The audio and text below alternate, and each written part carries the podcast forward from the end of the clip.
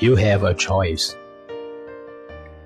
I woke up early today, excited over all I get to do before the clock strikes midnight.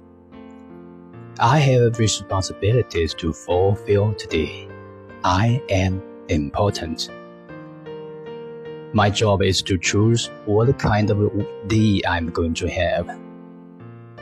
Today, I can complain because the weather is raining.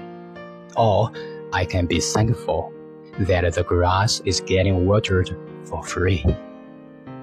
Today, I can feel sad that I don't have more money. Or I can be glad that my finances encourage me to plan my purchase wisely and guide me away from waste. Today, I can grumble about my health or I can rejoice that I am alive. Today, I can lament over all that my parents didn't give me when I was growing up. Or I can feel grateful that they allowed me to be born. Today, I can cry because roses have thorns. Or I can celebrate that soils have roses.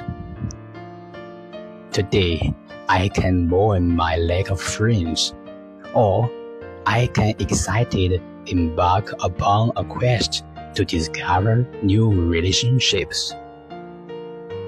Today, I can murmur dejectedly because I have to do housework, or I can feel honored because the Lord has provided shelter for my mind, body, and soul.